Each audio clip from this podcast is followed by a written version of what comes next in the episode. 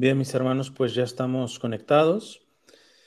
Eh, estaba, lo había retrasado hasta como las 8 eh, y ya la última modificación lo ponía ya hasta mañana para el mediodía y iba retrasando porque este, este live lo tenía que hacer ya hace tiempo. Luego hoy en la audiencia el Papa también es una audiencia que voy a tener que comentar y me vi tentado en hacerlo hoy, pero este, creo que quiero llevar el orden, ¿verdad? aun cuando lo que está causando ya más escándalo, entre comillas, eh, es la audiencia de hoy. Entonces, pero bueno, de todos modos me voy a ir en justicia con la de la semana pasada primero. Y pues eh, iba a empezar a las 7 y bueno, son 15 minutos más o menos que nos tardamos, pero de eso a que ya lo tenía pensado para transportarlo para mañana, porque em, estaba viendo bastante ruido y todo esto y, no se prestaba. Además, yo sé que en este momento probablemente mucho mexicano no me va a estar viendo, porque creo que va a estar jugando, está ya jugando creo que México contra Panamá, pero imagínense, creo que sería totalmente absurdo de mi parte poder cancelar eh, algo tan importante como lo que vamos a hablar hoy por un partido de fútbol. Entonces, entonces, vamos a comenzar con una oración. En nombre del Padre, del Hijo y del Espíritu Santo. Amén.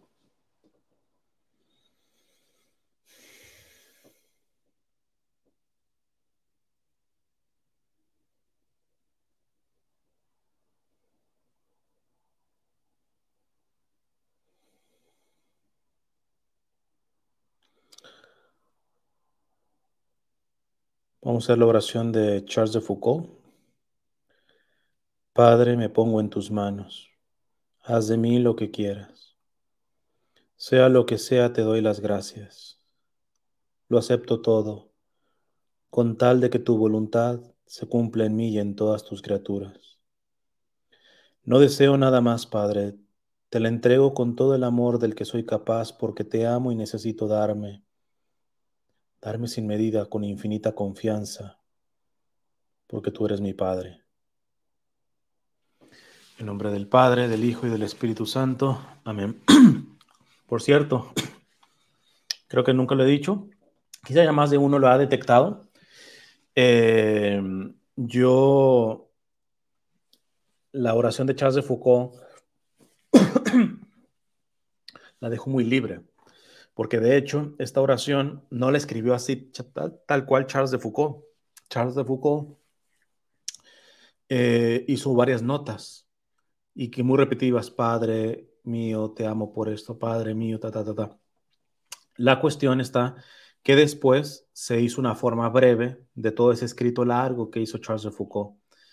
Este, y muchas veces yo hago remarca en alguna oración, a veces lo digo con mis propias palabras, o sea, no me ajusto propiamente a una, a una versión de esta oración de Charles de Foucault, porque de entrada no es una oración escrita así por Charles de Foucault, sino es una síntesis de un texto largo que escribió Charles de Foucault sobre esta confianza hacia la primera persona de la Trinidad, que es el Padre. Entonces, este, pues bueno, Vamos a... Ah, permítanme que creo que no lo puse aquí, permítanme.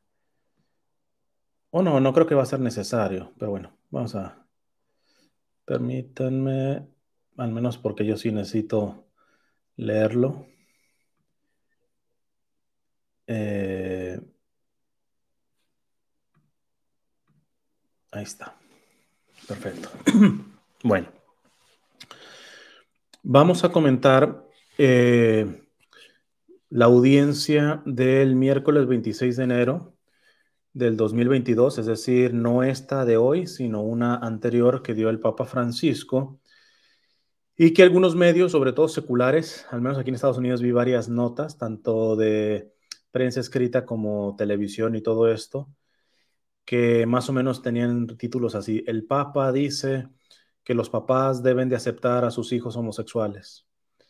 Y parte verdad, parte mentira. Evidentemente en el sentido que ellos querían decirlo, pues no va, no va muy bien ahí. hay una manipulación, ¿va? Pero este, por otra parte, de los típicos críticos sistemáticos del Papa Francisco, otra vez el Papa nos mete problemas con los homosexuales, que sea cuánta cosa. Pues bueno, este, al Papa saben que no le quita el sueño, el hecho, él va de salida y que él sabe que esta opción de salida, no de resguardo, eh, puede cometer errores, sin lugar a dudas, pero en este momento verán que no lo cometió, sino cometió un, me parece, un verdadero acierto. Voy a la, la audiencia, la catequesis, no es muy larga, así que la voy a leer completa. La primera parte no tiene que ver, ya es de la mitad para abajo, lo que causó la controversia. Y que nuevamente, fíjense, tengo que volver a repetir, tanto los medios de comunicación seculares como aquellos católicos críticos del Papa Francisco, cuando uno los escucha se ve que ni siquiera leen las cosas completas, se quedan con un enunciado. Y muchos de ustedes, póngase el saco que le quepa, muchos de ustedes eh, también cometen la misma imprudencia solamente eh, van compartiendo pedacitos y comentarios de alguien que comentó sobre un pedacito sin tener todo el contexto de la audiencia, lo cual no ayuda en nada a, este, a tener una visión objetiva de estas cosas. En fin, vamos a ver. Dice el Papa Francisco, ha estado hablado, hablando sobre San José, el Papa Francisco, en las audiencias. Eh, y esta la llamó San José, hombre que sueña. Dice así el Papa Francisco. Queridos hermanos y hermanas, buenos días. Hoy quisiera detenerme en la figura de San José como hombre que sueña. En la Biblia, como en las culturas de los pueblos antiguos, los sueños eran considerados un medio a través del cual Dios se revelaba. El sueño simboliza la vida espiritual de cada uno de nosotros ese espacio interior que cada uno está llamado a cultivar y custodiar, donde Dios se manifiesta a menudo y a menudo nos habla. Pero también debemos decir que dentro de cada uno de nosotros no está solo la voz de Dios, hay muchas otras voces. Por ejemplo, las voces de nuestros miedos. Aquí esto subrayenlo porque básicamente este es el contexto en, los, en la frase que dijo, tiene que ver mucho con el miedo. Pongan atención con esto. Por ejemplo, las voces de nuestros miedos, las voces de las experiencias pasadas, las voces de las esperanzas, y está también la voz del maligno que quiere engañarnos y confundirnos. Por tanto, es importante lograr reconocer la voz de Dios en medio de las otras voces. José demuestra que sabe cultivar el silencio necesario y sobre todo tomar las decisiones justas delante de la palabra que el Señor le dirige interiormente. Nos hará bien hoy retomar los cuatro sueños narrados en el Evangelio y que le tienen a él como protagonista para entender cómo situarnos ante la revelación de Dios. El Evangelio nos cuenta cuatro sueños de José. En el primer sueño, el ángel ayuda a José a resolver el drama que le asalta cuando se entera del embarazo de María. No temas tomar contigo a María, mujer eh, a María tu mujer, porque lo engendrado en ella es del Espíritu Santo. Darás a luz un hijo y tú le pondrás por nombre Jesús, porque él salvará a su pueblo de sus pecados. Y su respuesta fue inmediata. Despertado José del sueño, hizo como el ángel del Señor le había mandado. Muchas veces la vida nos pone delante de situaciones que no comprendemos y parece que no tienen solución. Rezar en esos momentos significa dejar que el Señor nos indique cuál es la cosa justa para hacer. De hecho, muy a menudo es la oración la que hace nacer en nosotros la intuición de la salida, cómo resolver esta situación. Paro aquí. Vamos a tocar lo más controversial que ya ahorita viene adelantito, pero ese es un principio que algunos, algunos se ofenden cuando me preguntan algo y uno los manda a que oren, uno los manda a dirección espiritual, o sea, quieren recetas. Y, si oran, oran como condicionando a Dios. Eh, vamos a ver que el problema es, ¿qué pasa a un papá que tiene, de pronto se da cuenta que su hijo es homosexual. ¿Cuál sería la oración de los papás? Quítale la homosexualidad, etcétera, o por qué yo, etcétera, si tanto te serví. No, no, no, a esa oración no se refiere el Papa. Se refiere a decir, Señor, a ver, esta situación me está sobrepasando. ¿Qué quieres? ¿Qué buscas de mí ante esta situación? La actitud humilde. Entonces dice el Papa, eh, muchas veces la vida nos pone delante de situaciones que no comprendemos y parece que no tienen solución. Rezar en esos momentos significa dejar que el Señor nos indique, no indicarle al Señor, que Él nos indique. Significa dejar que el Señor nos indique cuál es la cosa justa para hacer. De hecho, muy a menudo es la oración la que hace nacer en nosotros la intuición de la salida. ¿Cómo resolver esta situación? Queridos hermanos y hermanas, el Señor nunca permite un problema sin darnos también la ayuda necesaria para afrontarlo. No nos tira ahí en el horno solos. No nos tira entre las bestias. No. El Señor cuando nos hace ver un problema o desvela un problema, nos da siempre la intuición, la ayuda, su presencia para salir, para resolverlo. Y el segundo sueño, revelador de José, llega cuando la vida del niño Jesús está en peligro. El mensaje está claro. Levántate, toma contigo al niño y a su madre y huye a Egipto. Y estate allí hasta que yo te diga, porque Herodes va a buscar al niño para matarle.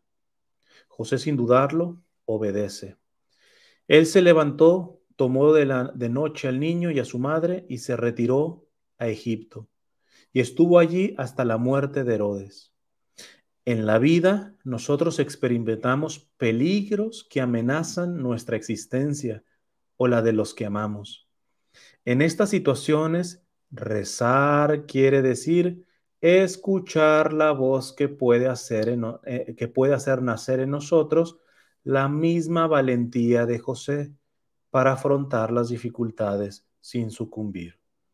O sea, una cuestión es eh, en los miedos, Señor, ¿qué quieres de esta situación? Me está sobrepasando. Pero luego vienen situaciones que inclusive llevan algunos peligros en donde se requiere valentía. Y es también en la oración en donde el Señor nos va fortaleciendo para tener la valentía de tomar las decisiones que se tienen que tomar. En Egipto, José espera la señal de Dios para poder volver a casa. Y es precisamente este el contenido del tercer sueño. El ángel le revela que ha muerto los que querían matar al niño, que han muerto los que querían matar al niño, y le ordena que salga con María y Jesús y regrese a la patria. José se levantó, tomó consigo al niño y a su madre y entró en tierra de Israel. Pero precisamente durante el viaje de regreso, al enterarse de que Arquelao reinaba en Judea en lugar de su padre Herodes, tuvo miedo de ir allí. Subrayen lo de miedo. Tuvo miedo de ir allí. Y ahí está la cuarta revelación. Y avisado en sueño, se retiró a la, a la región de Galilea y fue a vivir en una ciudad llamada Nazaret. También el miedo forma parte de la vida Ojo con esto, ya va a entrar en la... Eh, eh, vean que diferente es el contexto. ¿eh?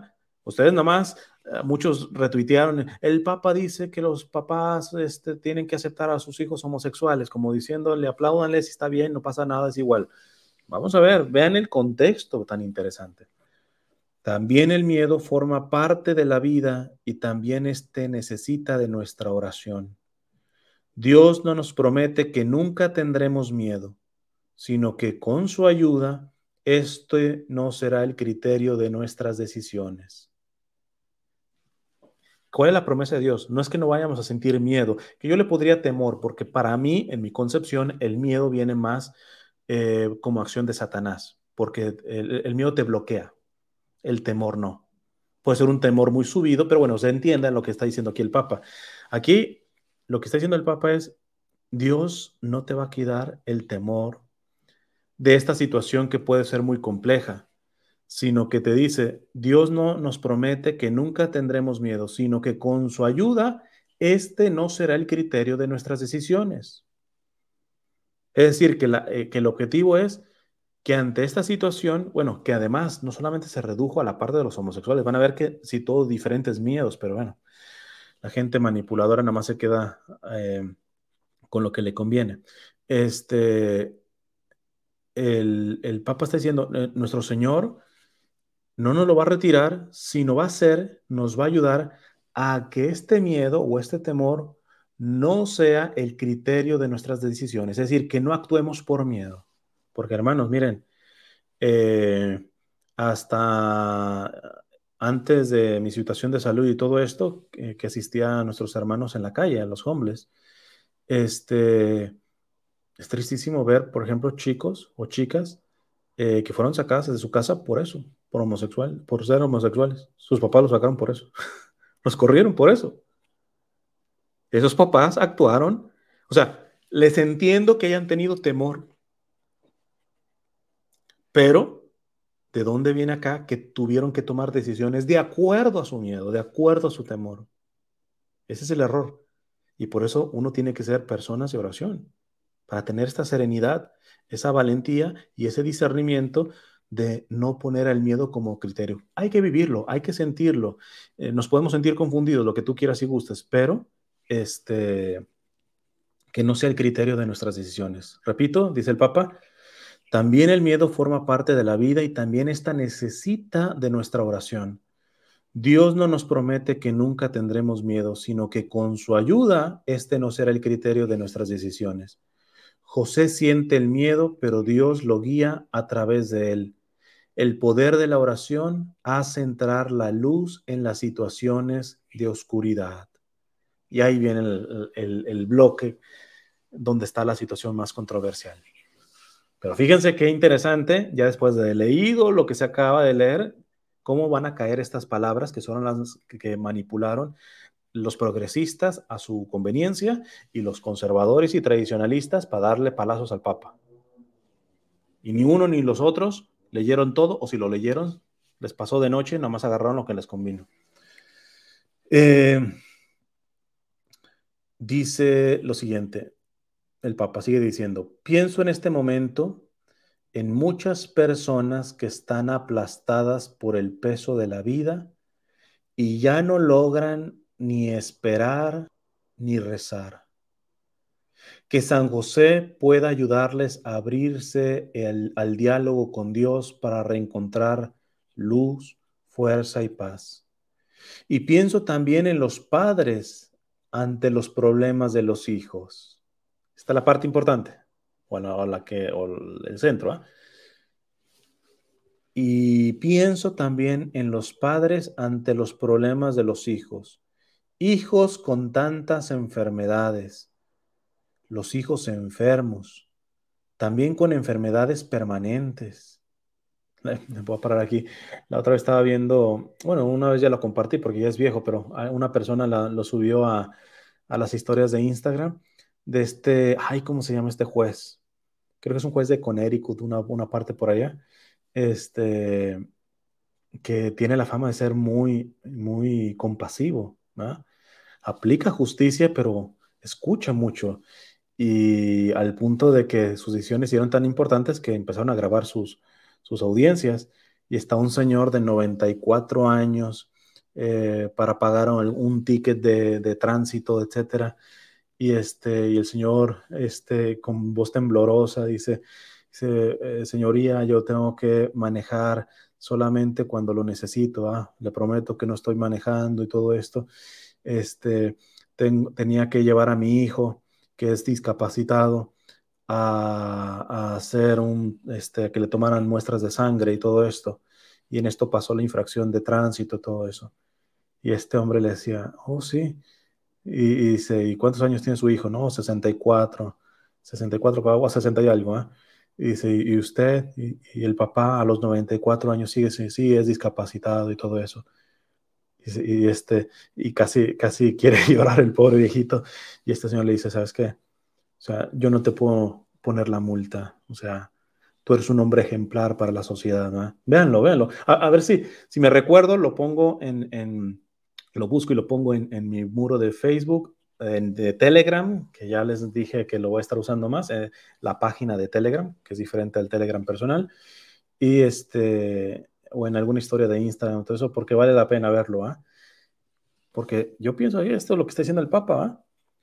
Pienso también en los padres ante los problemas de los hijos, hijos con tantas enfermedades, los hijos enfermos, también con enfermedades permanentes. Cuánto dolor ahí. Y, me imagino cuántos padres con miedo. De hecho, me recuerdo, ahorita se me está viniendo a la mente también, eh, en una charla que di, conocí a un señor que tenía dos hijos discapacitados, gravemente discapacitados el hombre los cargaba, los cuidaba, o sea, y para eran su bendición. Evidentemente, al principio, pues puede haber miedo, ¿cómo vamos a, mantener estos niños? ¿verdad? Este, después ya me habló que, uno de, ellos, eh, creo que durmiendo, se volteó y se asfixió, una cosa de esas. Ya, ya muchachos, ya estaban grandes, ¿verdad? Este, pero estaban discapacitados. Un gran ejemplo, un gran ejemplo. De hecho, yo fui al, funeral de, de este hermanito eh, pero ver unos papás que, que, supieron afrontar ese temor de decir, ya no uno, dos hijos discapacitados y con discapacidades graves. Eh, entonces dice el Papa, y pienso también en los padres ante los problemas de los hijos, hijos con tantas enfermedades, los hijos enfermos, también con enfermedades permanentes, cuánto dolor ahí. Padres que ven, ahí viene, ahí esto es lo que esto fue, parece que lo único que dijo el Papa. Todo, fíjense todo lo que ha dicho, parece que esto fue lo único que dijo el Papa. Pero fíjense ya en qué contexto lo pone. Padres que ven orientaciones sexuales diferentes en los hijos. ¿Cómo gestionar esto y acompañar a los hijos y no esconderse en una actitud condenatoria? La repito.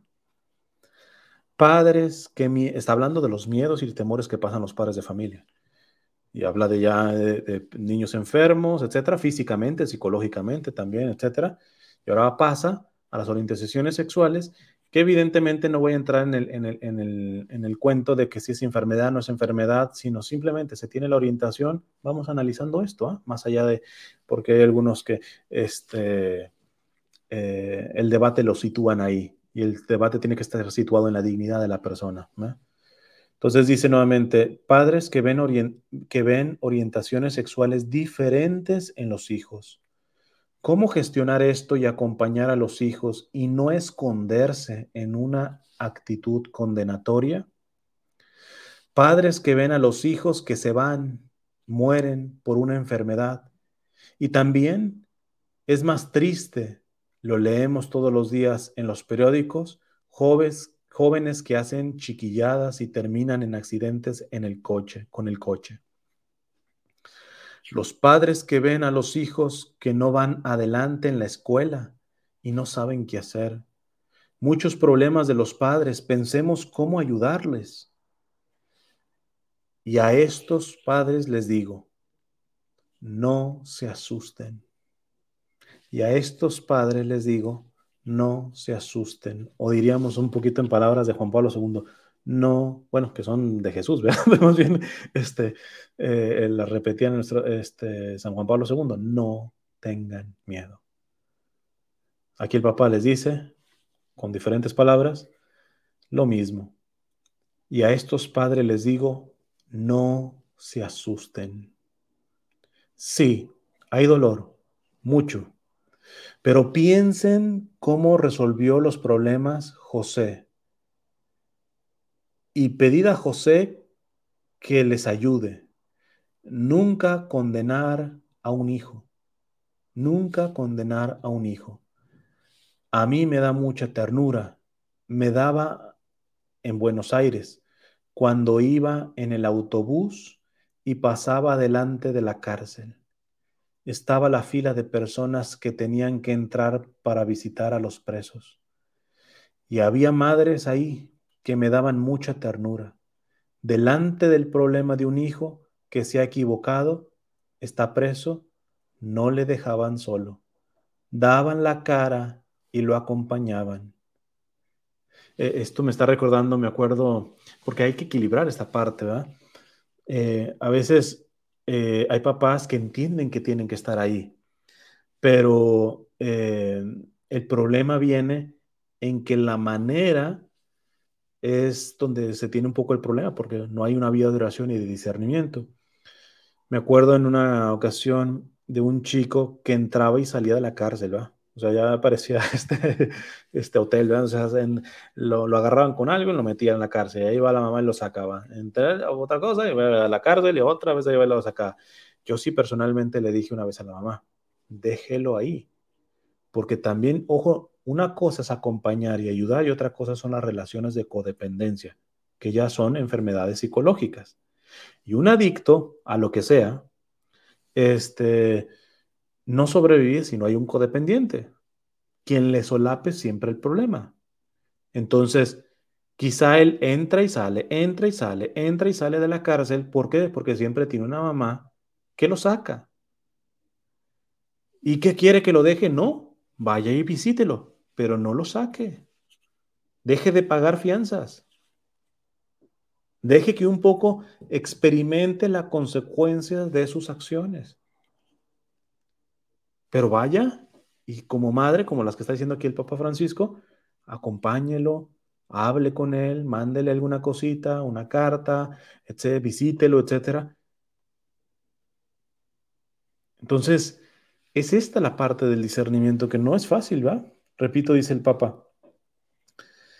Eh, nunca condenar a un hijo. A mí me da mucha ternura, me daba en Buenos Aires cuando iba en el autobús y pasaba delante de la cárcel y estaba la fila de personas que tenían que entrar para visitar a los presos.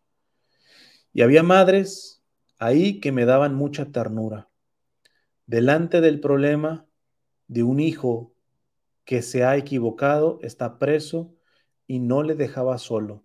Daban la cara y lo acompañaban. Eh, antes de seguir, es que se me están viniendo ahorita algunas imágenes más.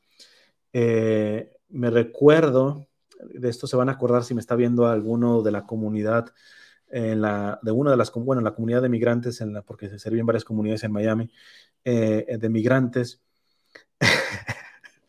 una vez, era un barrio bien caliente, o sea, conflictivo, sobre todo de afroestadounidenses, que evidentemente al saber que eran migrantes, los latinos generalmente abusaban, les robaban, los golpeaban, los asaltaban, etcétera, porque sabían que muchos de ellos pues eran indocumentados y la mayoría no sabe sus derechos, que aunque sean indocumentados pueden hablar la policía y pueden ser defendidos, ¿va?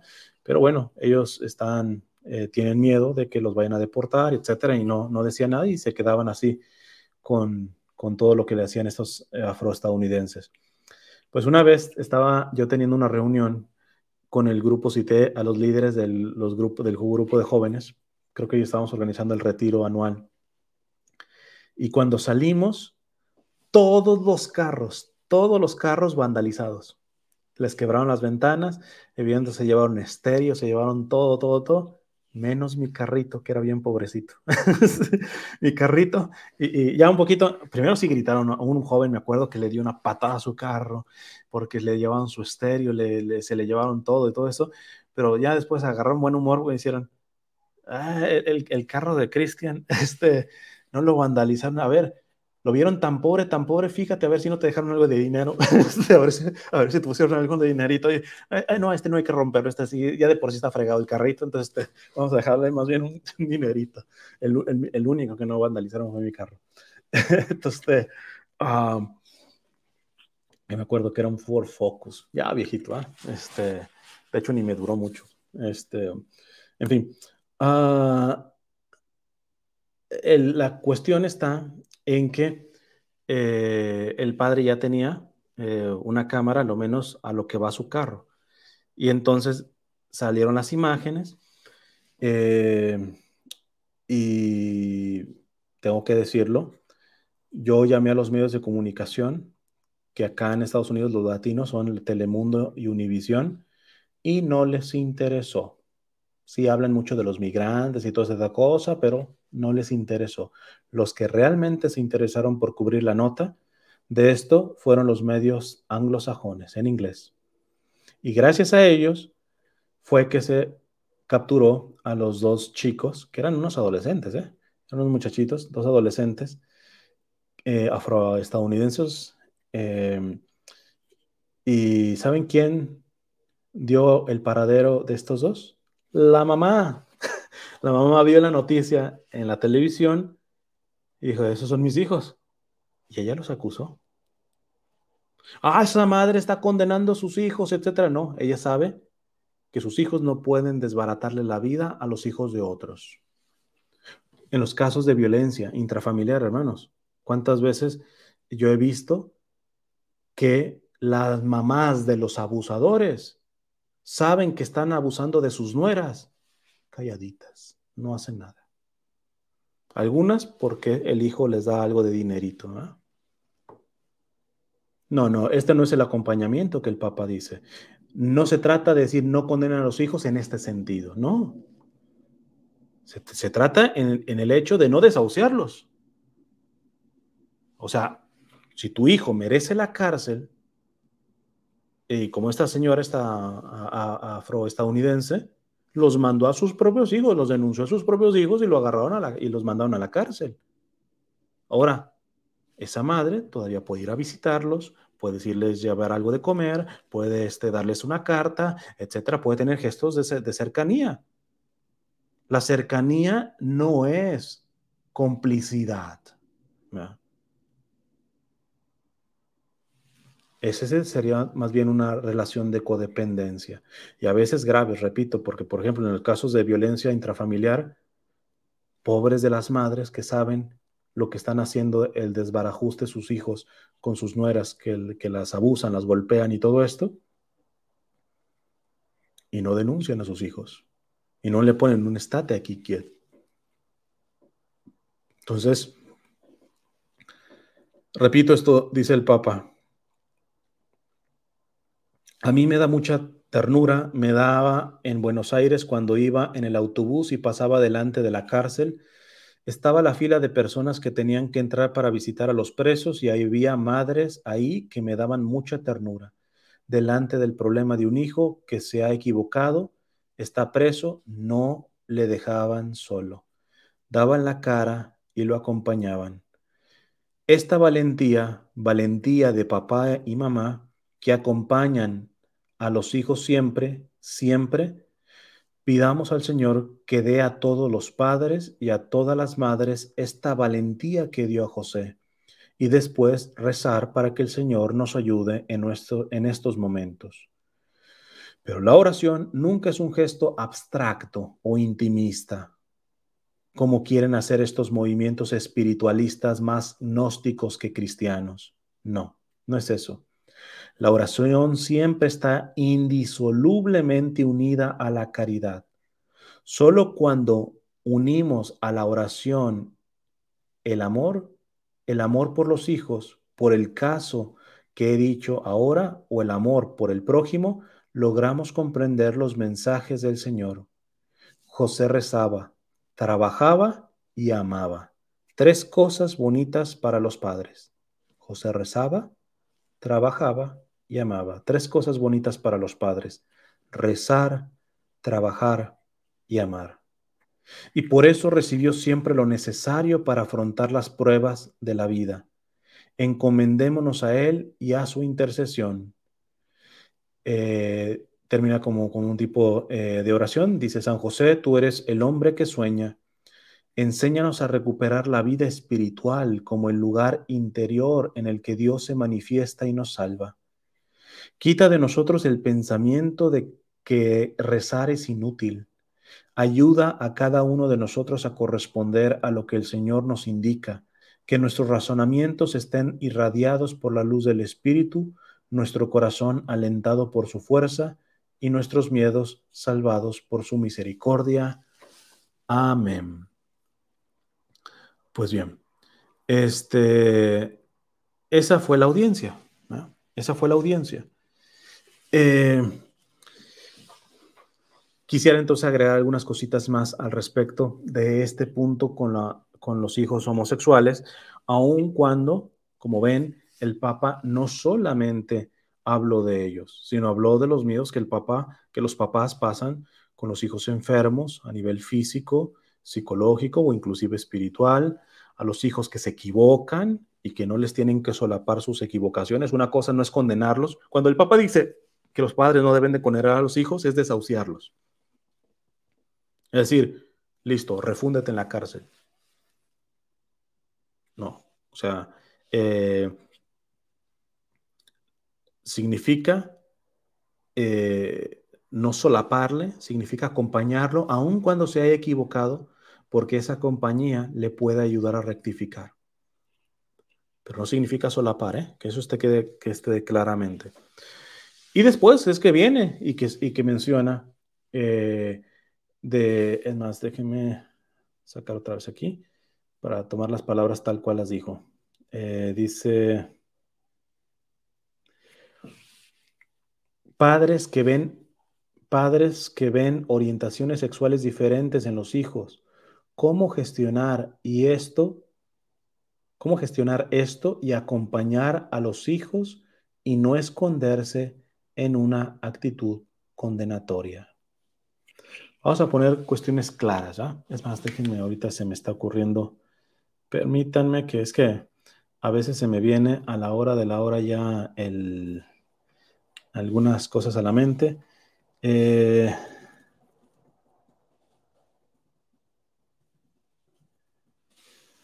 ¿Cómo actuar los papás con hijos que manifiestan su este, atracción al mismo sexo? Eh, permítanme. Aquí está, ya. Si lo quiero tener aquí a la mano.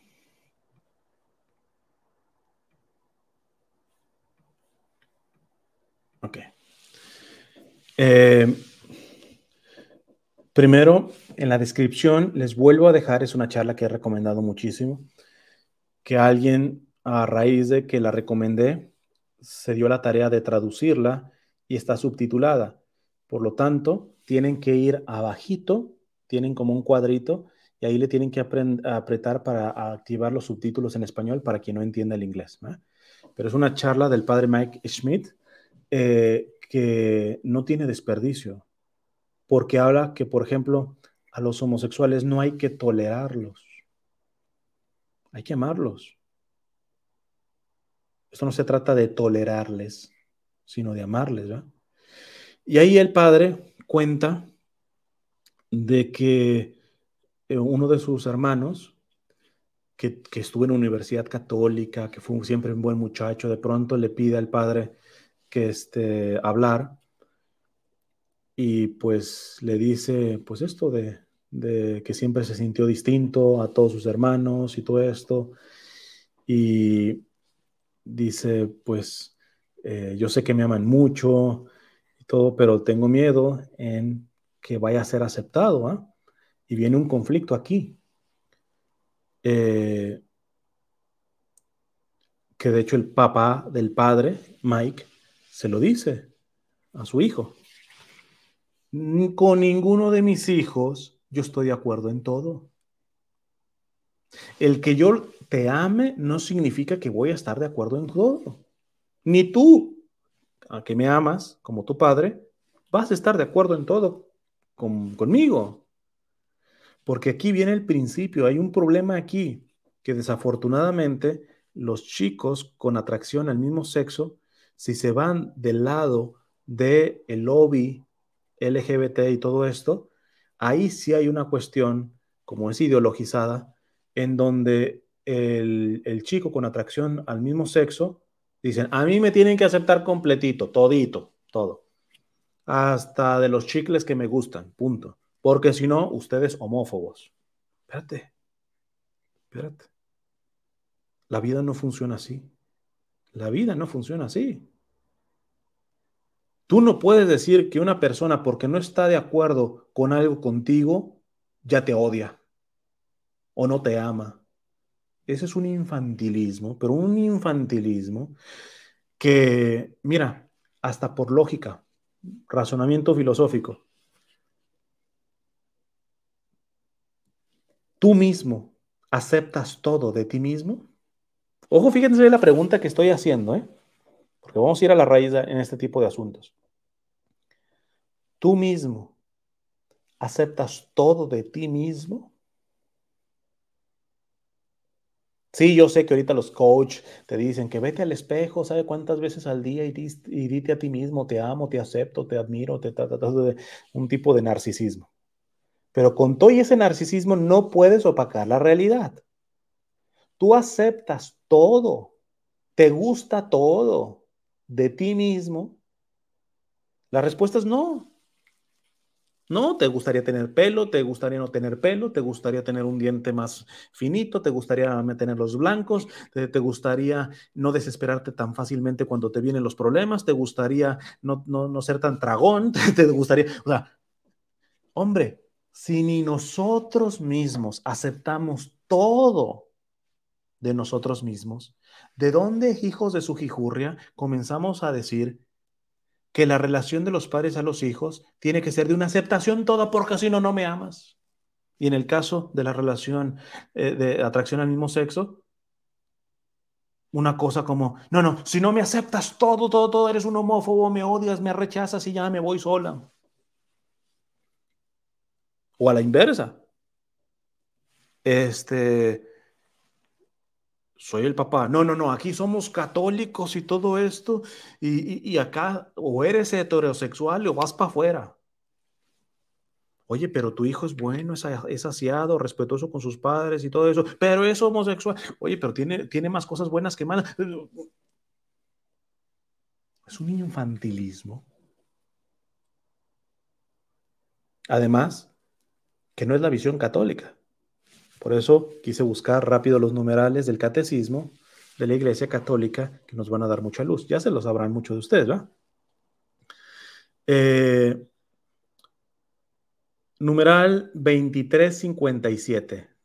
Dice, dice así el catecismo. La homosexualidad designa las relaciones entre hombres o mujeres que experimentan una atracción sexual exclusiva o predominante hacia personas del mismo sexo. Reviste, reviste formas muy variadas a través de los siglos y las culturas. Su origen psíquico, ojo con esto que está diciendo, ¿eh? que a mucho católico conservador tradicionalista se le pasa. Su origen psíquico permanece en gran medida inexplicado. ¿Qué significa esto? La propia iglesia no empieza a dar afirmaciones de algo que todavía no se sabe del todo mucho, que, falta información. Eso se llama tener humildad, tener honestidad intelectual por parte de la iglesia. Pero ya hay mucho católico que con respecto a la homosexualidad pareciera como que ya está todo censurado, clausurado, etc. Claro, hay principios básicos. Entendemos que el pecado es la el acto homosexual, la relación sexual homosexual, ese es el pecado cuando se lleva en acto. Este, pero el, el tener la tendencia, el tener la atracción, no es pecado per se, no. Porque para empezar, todos tenemos tendencias pecaminosas. El problema es que, como les digo, como hay algunos católicos que parece que los únicos pecados es el aborto y la homosexualidad o la sexualidad heterosexual pero promiscua, etcétera. O sea, en pocas palabras, no más existen los pecados, el aborto y los pecados sexuales, punto. Espérate. Yo conozco muchos que podrán ser o aparenten ser muy castos, evidentemente no abortan, pero son unos estafadores y puedo hablar hasta de predicadores, ¿eh? que no es el tema. Y levantan su dedito y denuncian y todo eso. Y como lo he mencionado, algunos hasta les eh, eh, eh, golpean a mujeres brutalmente. ¿De, ¿De qué hipocresía estamos hablando aquí? O sea, para empezar, los pecados que claman al cielo ciertamente es quitar la vida del inocente, los actos contra natura, sexuales contra natura. Y ahí la dejan. Espérate, hay otros dos más. la explotación, el abuso del pobre y la explotación del jornalero, al trabajador. Pero parece que los únicos que no pueden comulgar son los homosexuales que llevan su homosexualidad de manera activa a nivel del acto como tal y los que abortan. Sí, puede haber personas que ni homosexuales son, que ni aborten, pero indirecta, directa o indirectamente aplastan a los pobres, o si son jefes y empresarios, son injustos en los, los tipos de salarios que pagan, etcétera. Esos también son pecados que claman al cielo y ellos sin problema alguno abren la lengüita, se ponen de rodillas y comulgan. ¿De qué hipocresía estamos hablando ahí? Esto es bien interesante. Esta partecita del catecismo es importantísima. Su origen psíquico permanece en gran medida inexplicado. ¿Qué significa? Que un día la iglesia pudiera aceptar los actos homosexuales, porque las personas homosexuales las acepta, que también no se tragan el cuento de aquellos que dicen, precisamente como niños rabiosos, berrinchudos, de, no, me aceptas todo, etcétera, o no nos amas, o eres un homófobo. Tampoco esos los escuchen. Es un infantilismo. Desde luego la iglesia ama a nuestros hermanos homosexuales. No los tolera, como dice el padre Maggie, los ama. Lo cual no implica estar de acuerdo en todas sus posturas, no.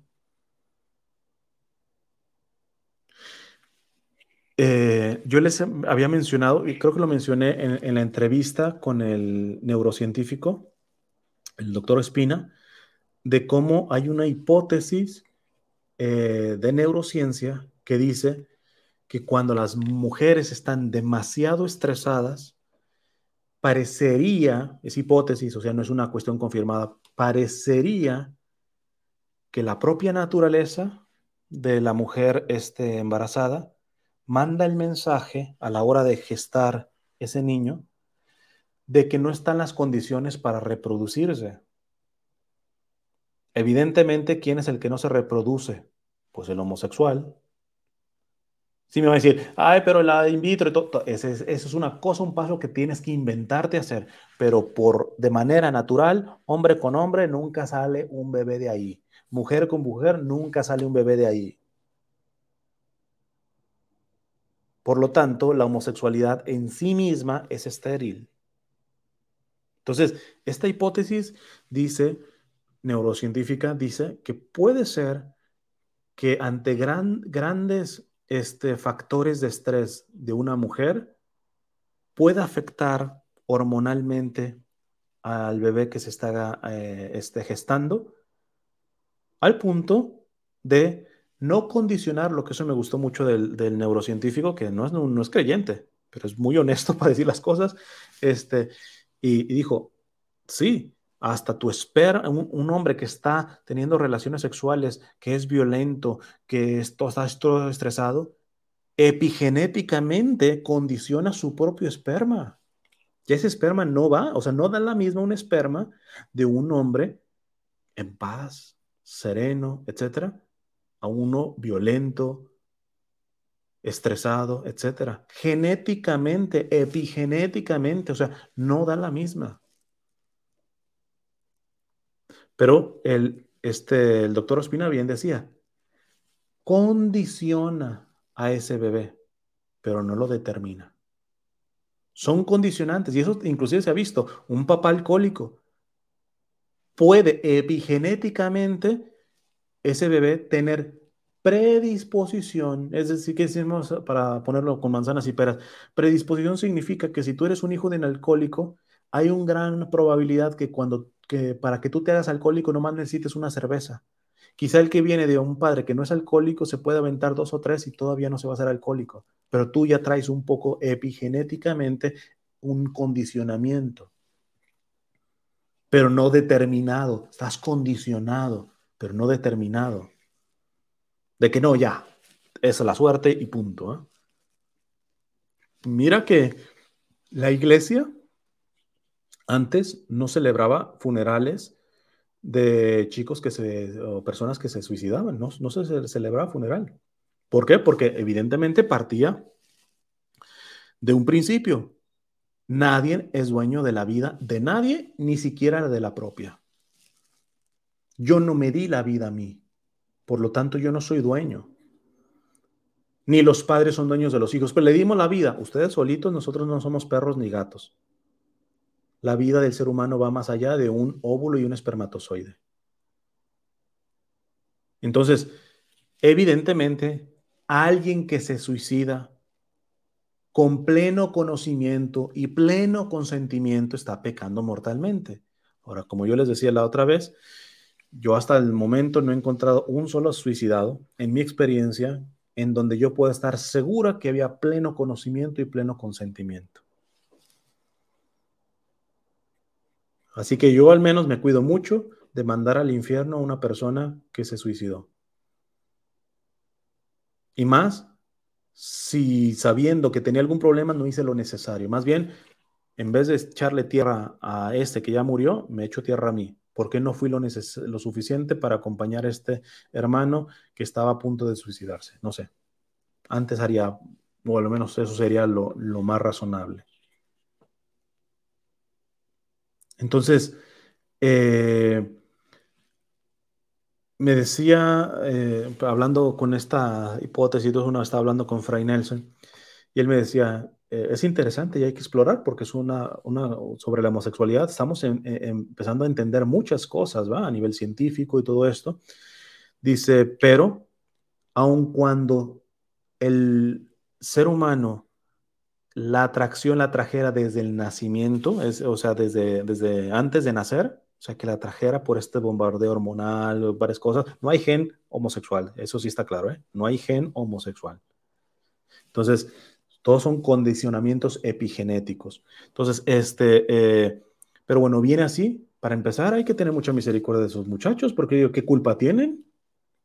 Imagínate que esta hipótesis sea verdadera de que una madre que gesta un hijo en un grados de estrés tan altos hace que su propia naturaleza predetermine de alguna manera o condicione más que predeterminar, condicione de alguna manera a ese bebé con una cierta atracción al mismo sexo porque la naturaleza dice, si está estresada la madre seguramente no hay condiciones para vivir todavía, entonces vamos a reducir la población de una manera natural.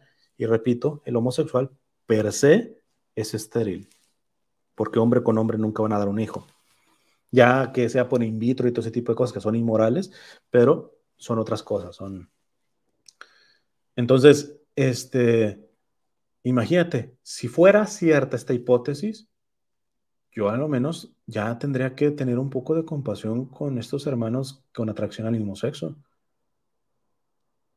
Porque vamos a ponerlo de una manera simplona, ellos podrían decir, yo qué culpa tengo que mi madre estaba estresada. Es más, eh, fíjate, podrían decir, yo qué culpa tengo de que mi madre estaba estresada por el machismo de mi padre, por la violencia de mi padre. Ese padre que no aguanta a los homosexuales, ah, pues ese macho fue quien maltrató a mi madre estando embarazada, al grado que mi madre llegó a un grado de estrés tan alto, tan alto, tan alto, que en mi gestación, epigenéticamente, yo traigo esta atracción al mismo sexo.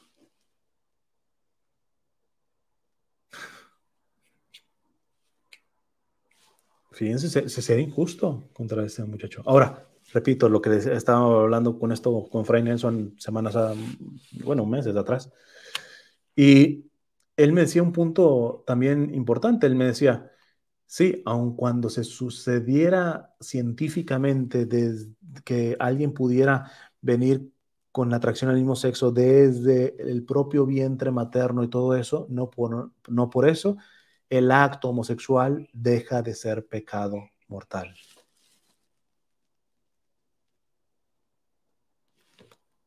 Y eso lo tenemos que tener claro, porque es un acto de revelación. De ahí, evidente, va a haber a saltar muchos homosexuales, sobre todo ideologizados, que te van a decir, pero por eso la fe es homófoba, la Biblia es homófoba y todo eso. Bueno, no podemos cambiar lo que, lo que la revelación misma nos ha dicho. Tan sencillo. Que pueda haber un acompañamiento, que podamos entender el proceso de un homosexual, por ejemplo, para poder llegar a vivir la castidad el ejemplo que he puesto con don Enrique Suárez, ¿va? que decía, yo veo homosexuales buenos, católicos, practicantes de oración, serviciales, etcétera, que viven en castidad, pero no pueden vivir solos y a veces se juntan a vivir ahí. Yo lo que les digo, pues no pongan primero una banderita, no hagan de esto una propaganda todo ese tipo de cosas y vayan haciendo todo lo que puedan hacer bien. Ah, les está solapando el que vivan eh, como pareja dos homosexuales. Entiende los procesos. Entiende los procesos.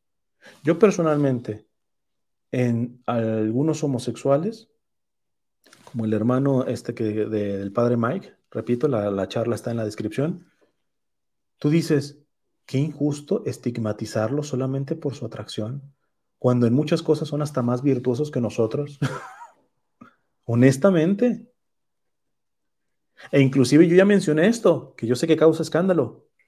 Entre dos homosexuales o dos lesbianas puede haber una relación, o, o más bien, vamos a ponerlo, pueden amarse, sí, hasta cierto punto. Porque, ¿qué dice nuestro Señor? Que nadie tiene más amor que dar la vida por, su, por, el, por sus amigos o por quien, por quien ama. A mí me queda claro que varios homosexuales podrían dar la vida por otro homosexual o por lesbiana, que tienen capacidad de servicio. Ahora, no podemos tapar el sol con un dedo.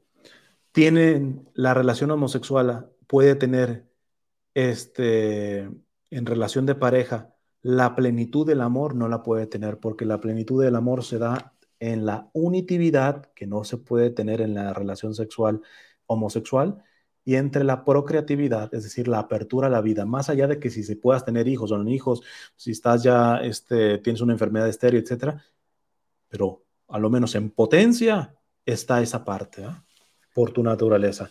Entonces, eh, por eso, ¿cuál es el pecado con respecto a la homosexualidad? El acto homosexual. Porque en el acto homosexual no hay amor, aunque suene duro, no hay amor en el acto homosexual.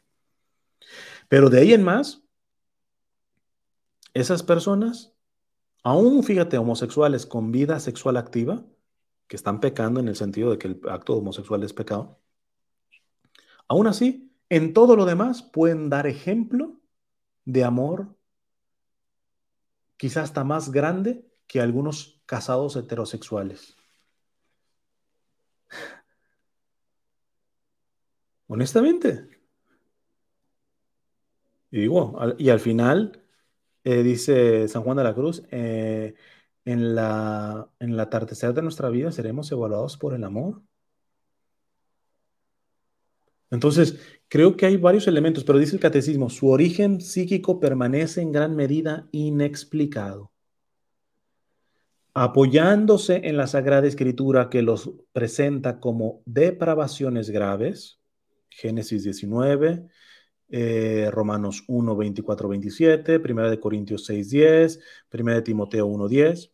La tradición ha declarado siempre que los actos, ojo con esto, ojo con esto, para no mezclar peras con manzanas, apoyándose en la Sagrada Escritura que los presenta como depravaciones graves, la tradición ha declarado siempre que los actos homosexuales son intrínsecamente desordenados. Y sí, tenemos ya también a varios, entre ellos el padre James Martin y algunos obispos, etcétera, que quieren que se quite esto del catecismo. Pero discúlpenme, esto ha sido doctrina de todo, de siempre de la iglesia y tiene un fundamento de revelación. Por lo tanto, no está sujeto a opiniones.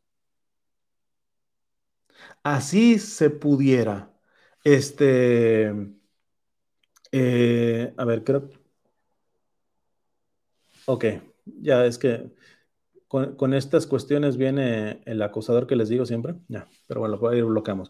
Miren, si, este, si ven a alguien, porque él se abre muchas cuentas y todo ese tipo de cosas, si, se, si vuelve a entrar él con otro nombre, todo esto, y empieza a, trolear, eh, alguien comente con puros signos de, exclamación, varios, varios, varios, yo me entero de que hay algo que revisar, porque no puedo estar leyendo. ¿ah?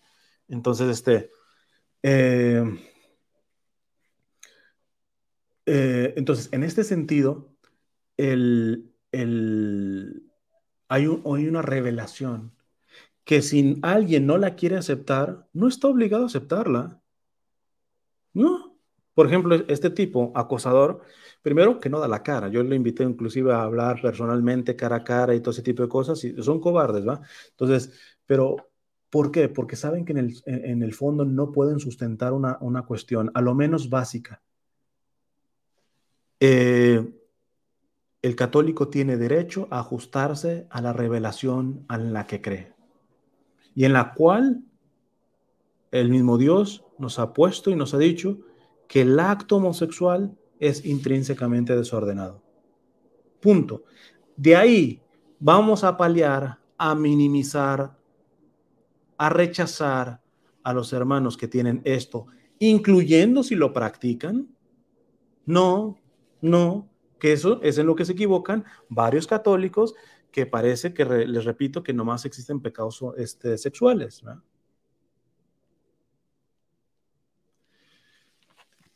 Eh, dice, eh, repito el catecismo, apoyándose en la Sagrada Escritura que los presenta como de depravaciones graves, la tradición ha declarado siempre que los actos homosexuales son intrínsecamente desordenados son contrarios a la ley natural. Cierra el acto sexual al don de la vida.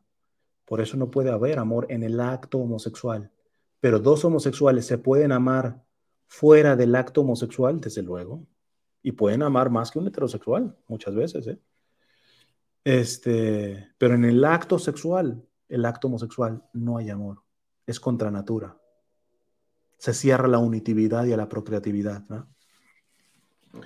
Son contrarios a la ley natural, cierran el acto sexual al don de la vida, no proceden de una verdadera complementariedad afectiva y sexual, no pueden recibir aprobación en ningún caso. Ah, pero don Enrique, cuando tú le hablabas de lo que decía, que inclusive aquellos homosexuales que estaban teniendo relaciones homosexuales y todo eso, que les decía, pues hagan el bien, ¿no les está aprobando la relación homosexual? No, le está diciendo, si por algo tú no te aguantas, no puedes, etcétera, no por ello dejes de hacer todo el bien que, puedes hacer. No por ello dejes de orar, de acercarte a la iglesia, etcétera. Porque pareciera que varios católicos dice, ah, no, no, no. Si están teniendo relaciones homosexuales, estos, si no están viviendo en castidad, listo, no, ya, condenados para el infierno. Eso es una estupidez. Eso es un simplismo. No, si así fuera, las iglesias estarían vacías, porque repito, entendiendo de que los actos homosexuales no son lo único pecados que existen en el mundo, tú y yo tenemos pecados predominantes en que supongo que estamos dando la batalla. Pero mientras resolvemos esto, con mayor razón me acerco y si, y si estoy en pecado mortal, el día que voy a misa, pues no comulgo, pero voy a misa y me confieso las, veces necesarias y doy la pelea y voy adelante y sirvo a los pobres y hago caridad, etc. El problema es que hemos caído en un cierto sector de la iglesia, en un simplismo, en donde parece que la única cosa que hay que hacer con alguien que no está, un homosexual que no vive en castidad, es decirle, ¿sabes qué? Pecaste, punto, vas directo al infierno. Oye, espérate, la frase de don Enrique Suárez, ¿quién ya está a la altura de santidad que Dios pide de nosotros? Digo, si tú ya estás a la altura de toda la santidad que Dios pide de ti, amo, ánimo. Tienes el derecho de no respetar el proceso de una persona, porque tú estás dando el ejemplo de que tú ya llegaste a la altura que Dios pide de ti. Todos vamos en camino, todos vamos en procesos. Y don Enrique Suárez no está diciendo, ah, les está aplaudiendo a los homosexuales que tienen relaciones homosexuales y todo eso. No, entiende que algunos todavía no tienen la fuerza de voluntad para vivir en la castidad. Y mientras lo hacen, que no dejen de hacer todo lo bueno que sí pueden hacer. Que no dejen de orar todo lo que sí pueden orar, porque en la medida que oren, en la medida que amen, en la medida que sirvan, en la medida que todo eso, van a ir fortaleciendo su voluntad y un día van a poder vivir la castidad. Y pueden estar viviendo juntos y viviendo en castidad como un primer paso y un día van a poder estar separados y viviendo una amistad y amándose, pero de una manera casta. Pero estos católicos creen que las cosas son este, como enchiladas, ¿verdad?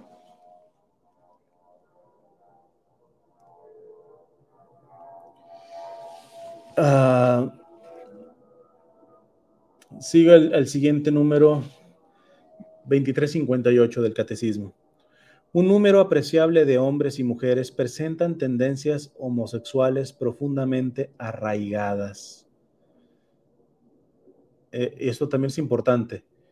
Un número apreciable de hombres y mujeres presentan tendencias homosexuales profundamente arraigadas. Muchos que se dicen homosexuales no tienen profundamente arraigada la atracción. Por ejemplo, esto yo lo he visto. Yo no he tratado tanto con varones homosexuales como con mujeres homosexuales, ¿ah? con lesbianas. He tratado más mujeres. Y, en este caso, este, eh, he visto que la mujer tiende mucho a admirar. Y, y, al ser muy afectiva, es muy fácil que ella confunda este, una admiración por una amiga con una cuestión sexual. Y entonces, ante todo el lobby LGBT, eh, etcétera, este, que ya entra un tipo de adoctrinamiento, etcétera. Ah, no, no, si, si tú admiras a tu, a tu amiguita, si tú la quieres, si tú sientes algo por ella, etcétera, no, seguramente eres lesbiana. Ánimo, experimenta, eh, dense un beso de lengua o alguna cosa de esas. No, espérate. No todos, por eso, papás, tienen sus hijos, no empiezan a decir, si, si su hijo les, les dice que tiene atracción al mismo sexo, no quieran decir, ah, es que de a tiro está bien definido y le gustan los hombres y las mujeres. No, esto no es así. Solamente hay un grupo que parece que esta atracción sí la tiene profundamente arraigada.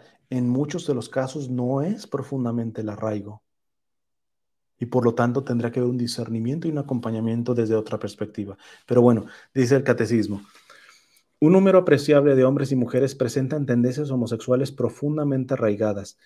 Esta inclinación, objetivamente desordenada, constituye para la mayoría de ellos una auténtica prueba.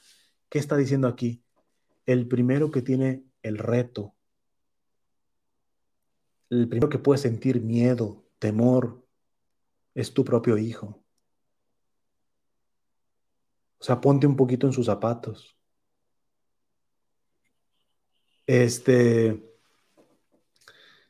en la conferencia esta que les dejo en la descripción del padre Mike, él mismo menciona que había un chico muy católico que amaba mucho al Señor, pero tenía muy arraigada esta atracción al mismo sexo. Y su oración siempre era, Señor, si me amas, quítame esta atracción. Señor, quítame esto. Una oración sincera, que a veces los católicos apaleadores, estos doctrinistas, ni siquiera se ponen a pensar esto, de que el propio muchacho o la propia muchacha con atracción al mismo sexo generalmente pasan por una etapa en donde ni ellos se aceptan. Por eso muchos terminan en suicidio, no, hay que condenarle. No, pero es pecado. Espérate. Ve un poco a la experiencia de la persona primero. Dice aquí el catecismo, esta inclinación objetivamente desordenada constituye para la mayoría de ellos una auténtica prueba.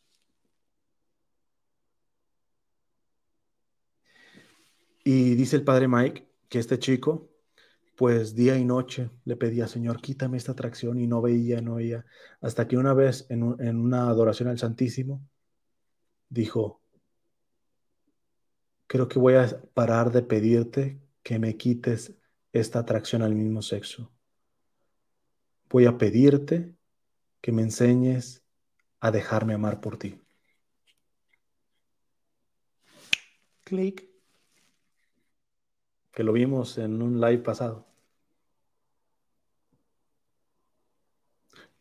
Cómo él puede dar, cómo un homosexual, cómo un heterosexual pueden dar la batalla ante atracciones este, desordenadas de cualquier tipo, inclinaciones desordenadas de cualquier tipo que todos tenemos. ¿Cómo, hijos de su jijurria, uno va a poder la batalla si uno no tiene una experiencia profunda de ser amado por Dios? Una tortura, una tortura. De hecho, hay una youtuber que yo le he hecho algunas respuestas, que, este, que es hija de pastores, y ahorita es súper agresiva con la religión, pero súper agresiva y burlona y todo esto. Yo la, la, conocí desde cuando comenzó en YouTube. E, ella está desde las youtubers viejas, bueno, relativamente viejas, ¿verdad? Este, este, y yo la conocí al inicio. Y veías que aunque su material es secular y todo eso, metía cuestiones de fe, cositas así, principios. ¿Qué pasó? Se cansó porque desafortunadamente en la mayoría de iglesias protestantes, para ellos el pecado no es solamente el acto homosexual, es tener la inclinación homosexual ya es pecado. Es decir, si a ti te gustan los hombres, estás en pecado, punto. Si tú eres hombre y te gustan los hombres, si eres mujer y te gustan las mujeres, nada más de que te gusten, eso ya para muchas denominaciones cristianas protestantes es pecado. Y esta muchacha en un video una vez eh, externó, dijo, yo iba a retiros y en cada retiro le pedía, inclusive me puse de novio, eh, de novia con un muchacho ahí cristiano y mis papás súper felices y todo eso, pero yo fingía, no aguantaba, etcétera. ¿Qué tal, papás, si empezamos a quitar el miedo entendiendo que el primero que guarda muchos miedos ante esto que está experimentando su propio hijo? ¿Qué tal si no empezamos ¿Por qué dice la regla, ta, ta, ta, ta, y le das el palo y esto es pecado y todo eso?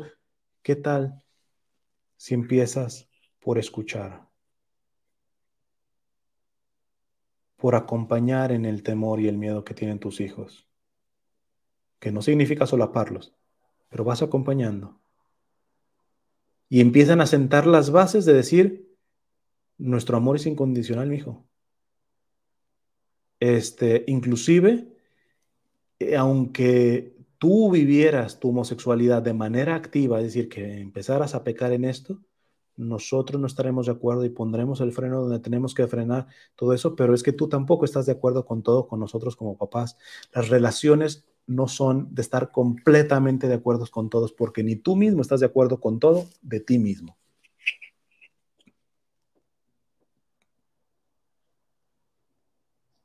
Y entendemos que hay procesos. Entonces dice el catecismo, constituye para la mayoría de ellos una auténtica prueba. Ojo, aquí viene lo importante, dice el catecismo. Deben ser acogidos con respeto, con respeto. Mira, yo tengo un amigo con los que me llevo un tanto duro, de carrilla. Y luego, pues, para acabarla, es él, es americanista, yo chiva, hermano. Entonces, a veces bromeábamos con cuestiones así homosexuales, ¿no? Entonces le pongo a una, de esos memes de un americanista así bien afeminado y con pintalabios y todo ese tipo de cosas. Y este, yo ese tipo de bromas ya las he empezado a quitar. ¿Por qué? Porque creo que no ayudan. No ayudan. Porque se estereotipa, se le va empezando a perder el respeto a la persona que tiene atracción al mismo sexo.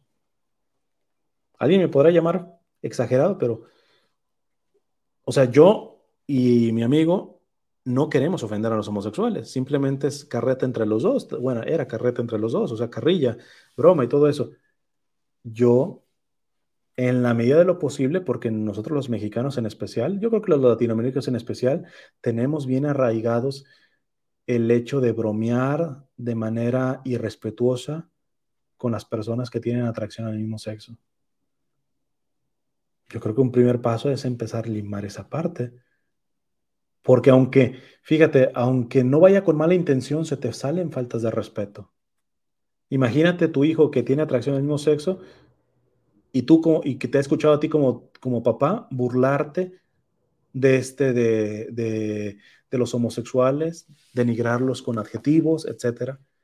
De hecho, una de las cuestiones cuando yo he disculpas, yo antes a los que se acobardaban, que te, estos que vienen bravucones y luego le dicen, bueno, vamos a debatir cara a cara y todos salen corriendo, yo en vez de decirle cobarde, les decía maricones.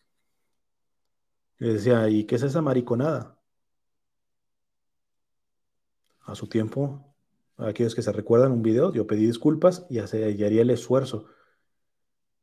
Yo quería ofender a los homosexuales usando este término maricón y todo eso, no, pero estoy fomentando lo mismo. al estar usando ese tipo de terminología.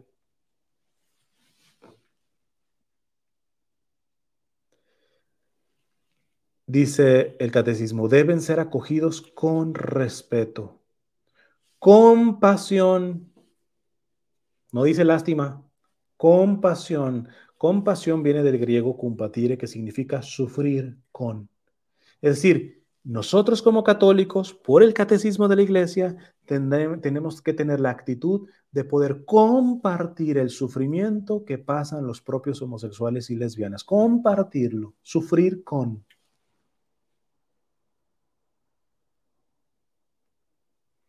deben ser acogidos con respeto, compasión y delicadeza. ¿Por qué delicadeza? Porque esto lo hemos visto, por lo general estos hermanos son muy frágiles emocionalmente, lo cual no significa ponerle pañitos y todo esto. No, no, no, no digas esto para no molestarlo. No, no, no, les repito, que se vayan acostumbrando a que tú tienes una posición. Y esa posición, aunque no esté de acuerdo con la de ellos, no significa que lo odies, que lo amas. Si él se quiere dar de víctimas, bueno, es otra cosa, pero tú no lo sacas de la casa, tú no lo apaleas. Mi hijo, si tú no puedes, mi hija o mi hijo, según sea, si no, tú no puedes comprender de que amar no significa estar en todo de acuerdo contigo, pues haz tu vida. Cuando tú quieras, aquí estamos tus padres, etcétera, listo. Porque, por ejemplo, el, el acosador que se mete, que ahorita se metió todo esto, muchas veces le, he dicho esto. Listo, tú no eres católico, tú eres ateo, etcétera. Listo. ¿Qué te quita si quieres meterte con 50 mil hombres sexualmente? Vaya tú. Ni el Papa ni un servidor nos estamos metiendo en tu cama. No, pero es que ustedes con su retórica, bueno, también ustedes tienen su retórica en contra de Dios, en contra de la iglesia, en contra de nuestra fe. Entonces solamente vale lo de ustedes. Eso es una estupidez. Podemos compartir una sociedad, aunque no estamos de acuerdo, sin intentar imponer este, decisiones de vida privada Dice el catecismo, deben ser acogidos con respeto, compasión y delicadeza. Se evitará, ojo con esto, se evitará respecto a ellos todo signo de discriminación injusta. Son dos palabras, discriminación injusta. La discriminación no siempre es injusta, hay discriminaciones justas a una mujer que no, a un varón que no lo dejan meterse en los baños de las mujeres, ¿lo están discriminando? Sí, pero es una discriminación justa. Quiero ver qué padre permite que su niña entre al baño y atrás de ella vaya un viejo de 40 años. Y este hombre que va a decir, me están discriminando, sí, no toda indiscriminación, no toda discriminación es injusta. No, acá estamos hablando de discriminación injusta, que hay que empezarnos a decirnos la verdad también como católicos. ¿Tenemos muchos actos discriminatorios, injustos en contra de los homosexuales? Sí. Desde luego los tenemos. Yo acompaño y tengo amistades, les digo, sobre todo del fútbol femenil, que una gran parte del fútbol femenil son lesbianas ellas, pero cuando tú escuchas sus historias, muchas de ellas están resentidísimas con la iglesia porque lo que les dijeron y lo como las trataron dentro de su parroquia y todo eso, Dios mío. Dios mío, y quizá vaya un día a hablar de esto. Le estaba proponiendo, de hecho, a la mamá de una de ellas a ver si se animaba a dar su testimonio. No podemos tapar el sol con un dedo. Dentro de la iglesia sí hay actos discriminatorios injustos en contra de los homosexuales. Claro que los hay. Es como cuando el Papa sacó en Amor y Leticia esto sobre los eh, divorciados vueltos a casar, que les llaman. Pero nadie decía nada en actos discriminatorios a estas personas. Oye, ciertamente no están en un matrimonio legítimo, etcétera, están en una unión libre, lo que tú quieras y gustes, en adulterio, lo que tú quieras y gustes, pero no dejan de ser católicos, pueden ir a misa, pueden rezar, pueden orar, pueden servir, eh, hacer caridad en la parroquia, etc. No, los estigmatizamos. No, ¿sabe qué? Previamente usted está en pecado y, y como casi como en pocas palabras, ni se acerque por aquí.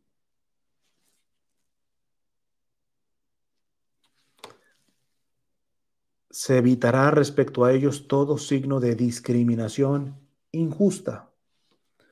Estas personas están llamadas a realizar la voluntad de Dios en sus vidas y son cristianas a unir al sacrificio de la cruz del Señor las dificultades que pueden encontrar a causa de su condición.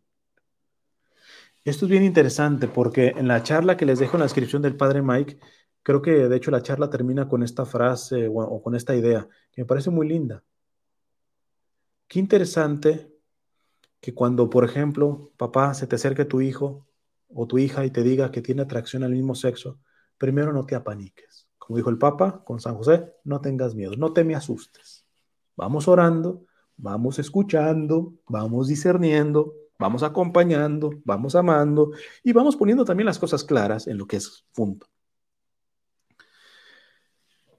Pero sobre todo, ¿qué tal si le dices a tu hijo, tú no te defines por una atracción sexual? Ninguna persona se debe definir por su atracción sexual. O sea, nos viríamos ridículos los heterosexuales yendo con un cartelote, soy heterosexual, y mi bandera de heterosexual. Y por eso, yo, mira, soy Cristian Huerta, heterosexual, y también misionero laico, es una cuestión ridícula, porque yo soy más que mi atracción sexual. La persona es más que su atracción sexual. Por lo tanto, es un error empezarnos a definir por una atracción sexual. De hecho, hay gente, digo, todavía, todavía se me va, me parece certero. Hay algunos que dicen, yo ya no le quiero llamarles homosexuales, quiero llamarles personas, personas, por lo tanto, con dignidad, con atracción al mismo sexo, pero las defino como personas. O adentro de la iglesia son católicos con atracción al mismo sexo, pero son católicos. En vez de decirles homosexuales y lesbianas, son personas con atracción al mismo sexo. Y como lo que nos define no es nuestra eh, sexualidad, no es una parte muy importante, pero no es todo lo que yo soy. Eh, y mucho menos hacia dónde me tengo que dirigir. Dicen palabras más, palabras menos el padre Mike. ¿Qué tal si un homosexual se empieza a enterar de que él está llamado a amar como Cristo ama? A ofrendarse y darse como Cristo ama. Y en ese camino, dice el Padre, yo deseo con toda mi alma que un día llegue en que la iglesia canonice al primer santo que tuvo atracción al mismo sexo y que vivió amando como Cristo ama. Es decir, evidentemente implicaría la castidad, ¿va? Este, pero que no se redujo a una cuestión sexual, que su existencia la vio más allá como de ofrenda, como de darse, y, en este ofrendarse y darse como una verdadera amistad, muchos son los homosexuales que en esta dinámica han encontrado, eh, eh, homosexuales y heterosexuales, que han encontrado el valor de la castidad, porque la castidad no solamente es para ellos, es también para nosotros que tenemos, eh, que somos heterosexuales. Yo personalmente, no voy a decir nombres, he escuchado de algunos. Yo personalmente, yo ya creo que hemos canonizado a personas que tenían atracción al mismo sexo, simplemente no la manifestaron. Pero si el día de mañana sale una carta en donde ellos expresaban la atracción al mismo sexo, seguirían bien canonizados. ¿Por qué? Porque su vida la vivieron en una ofrenda, evidentemente que incluyó la castidad, pero en una ofrenda total, en darse como Cristo se da. Porque esa es otra cosa que yo sé que le molestó al padre este Raúl Sánchez y otros que, que, que, nomás quieren dar palazos, ¿verdad?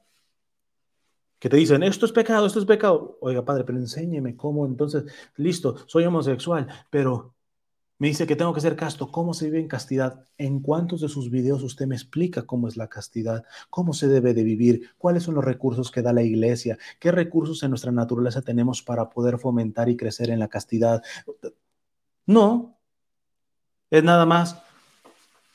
El acto homosexual es pecado. Punto. Ahí te arreglas. Tienes que vivir casto. Cuando ya seas casto, ven y listo. Yo, te confieso y te doy la comunión.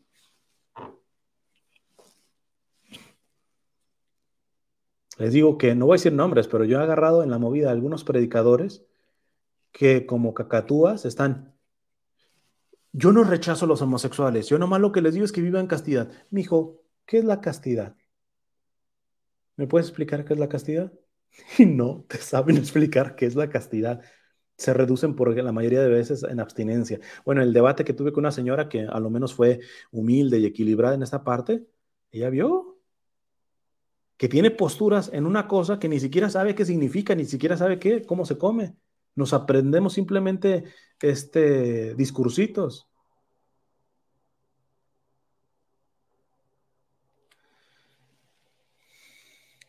Se evitará respecto a ellos todo signo de discriminación injusta. Estas personas están llamadas a realizar la voluntad de Dios en su vida si un homosexual o, eh, lesbiana, me, o vuelvo a corregir, les digo, en esto a mí todavía me cuesta. Si alguna persona, no un homosexual, alguna persona con atracción al mismo sexo, o alguna chica con atracción al mismo sexo, me está escuchando, brother, hermanita, estás llamada, como yo, heterosexual, estás llamado a realizar la voluntad de Dios en tu vida. No dependes de tu atracción sexual. Eres más que tu atracción sexual.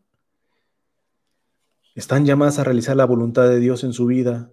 Si son cristianas, a unir al sacrificio de la cruz del Señor las dificultades que pueden encontrar a causa de su condición.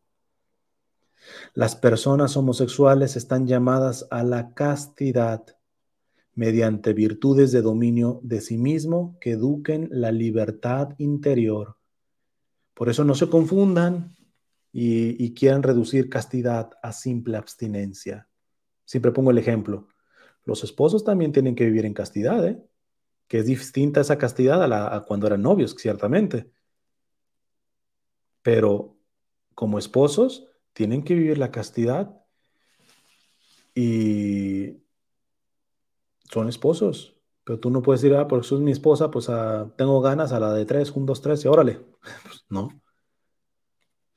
El amor tiene la característica del dominio propio. La persona homosexual están llamadas a la castidad mediante virtudes de dominio de sí mismo que eduquen la libertad interior y a veces mediante el apoyo de una amistad desinteresada de la oración y la gracia sacramental. Eh, pueden y deben acercarse gradual y resueltamente a la perfección cristiana. Pueden y deben acercarse gradual no escuchen, por favor, si hay aquí alguna persona con atracción al mismo sexo, no escuchen a aquellos que les piden conversión así. Porque a esos rétalos a que te demuestren que ellos ya llegaron a su conversión culmen. No, también ellos están en proceso. Nada más que ellos les interesa aquellos que van más retrasados, más lentos en su proceso de conversión. Y no se miran a sí mismos primero y a veces mediante el apoyo de una amistad desinteresada de la oración y la gracia sacramental pueden y deben acercarse gradual y resueltamente a la perfección cristiana. Yo que se me está acabando la batería del, microfonito que no lo cargue, pero bueno. En fin, este, em, déjenme ver, déjenme, ay no, como, ese quiero ver si, a ver, déjenme ver si Sí, ¿cuánto, ¿cuánta batería me, queda? Porque no, no la muestra aquí. Bueno. En fin. Pues en, el nombre de Dios. Este, a ver si puedo leer alguna pregunta. Bueno, ya es que ya la hora y media. Déjenme mejor terminarlo aquí. Voy a tratar de leer los comentarios después y después a ver si se puede hacer una segunda parte. Pero en general, el Papa, eh, sin lugar a dudas, le dice a los padres no solamente que tienen que tener este, no tienen que tener miedo ante retos con los hijos, sean retos de salud física, emocional, este, ante atracción al mismo sexo y todo esto, sino que todo lo lleven a la oración, todo lo llevan en una cuestión movido por el amor, un amor que ni va a solapar, ni le va a aplaudir para que no se sienta que no lo ama. No, no, es que, es que eh, si le pongo límites a mi hijo, pues me va a decir homófoba, me va a decir que no la quiero, etcétera. No, que se vaya enterando de que el amor no significa estar de acuerdo en todo. Porque repito, ni yo estoy de acuerdo en todo eh, de mí mismo. Que él, imagínate con otra persona que no soy esa persona, que tiene libertad, imagínate, si yo mismo en, en, mí no estoy de acuerdo en todo, conmigo mismo, imagínense. Es una niñería querer obligar a la persona, a las personas a que te acepten en todo lo que tú piensas, en todo lo que te gusta, en todas tus atracciones. No, no. Se puede amar perfectamente en la diferencia. Se puede amar y respetar. Se puede amar y poner límites. Se puede amar y, sobre todo, como eso fruto del amor, acompañar en la persona en ese ideal de santidad que tiene. Y que no se reduzca a sus fragilidades, a sus debilidades, a sus pecados. Mi pecado no me define. Si me vuelvo un cínico, me empieza a definir. Pero bueno, mientras yo el pecado le diga pecado y siga dando la pelea, no, pero es que ya no, ya quisiera vencer en esto. Nadie vence antes ni después de lo que Dios quiere. Aquí se requiere precisamente humildad y adhesión a la voluntad de Dios. Como este chico que menciona el padre Mike. De hecho, después, vean, repito la, la charla, nada más pónganle los subtítulos porque está en inglés, los subtítulos están en español como dice el padre Mike, de ese chico, este chico que le pedía al Señor, quítame esta atracción, quítame esta atracción y, no veía todo. ¿Sabes qué? Voy a comenzar, Señor, a dejarme amar por ti. Y empezar a tomar decisiones consciente y viviendo el hecho de que tú me amas. Y que evidentemente no amas mis pecados, cualquiera que sea, pero no me dejas de amar a mí como persona. Y esa es siempre la esperanza. La esperanza de que Aun cuando hay mucho que todavía va en contra tuya, tu amor me da la esperanza de poder ir limpiándome, sanándome, purificándome, convirtiéndome. De que si caigo, de que si te rechazo, etcétera, saber que tu amor sigue ahí, sigue ahí, las veces necesarias para rescatarme. Diría el Papa Francisco, no es Dios quien se cansa de perdonarnos, somos nosotros quienes nos cansamos de pedirle perdón. Este, pues bueno, vamos a terminar con una oración. Dulce Madre, no te alejes, tu vista de nosotros no apartes, ven con nosotros a todas partes y solo nunca nos dejes, ya que nos proteges tanto como verdadera Madre, haz que nos bendiga el Padre, el Hijo y el Espíritu Santo. Amén. Pues bien, si Dios lo permite, mañana haré el live de la audiencia que tuvo hoy el Papa, tanto de lo que dijo, causó también algunas controversias, como de mi opinión respecto al hombre que llegó ahí a gritarle y todo ese tipo de cuestiones. Eh, si Dios lo permite, mañana hablaré de eso. Bueno, que Dios les bendiga.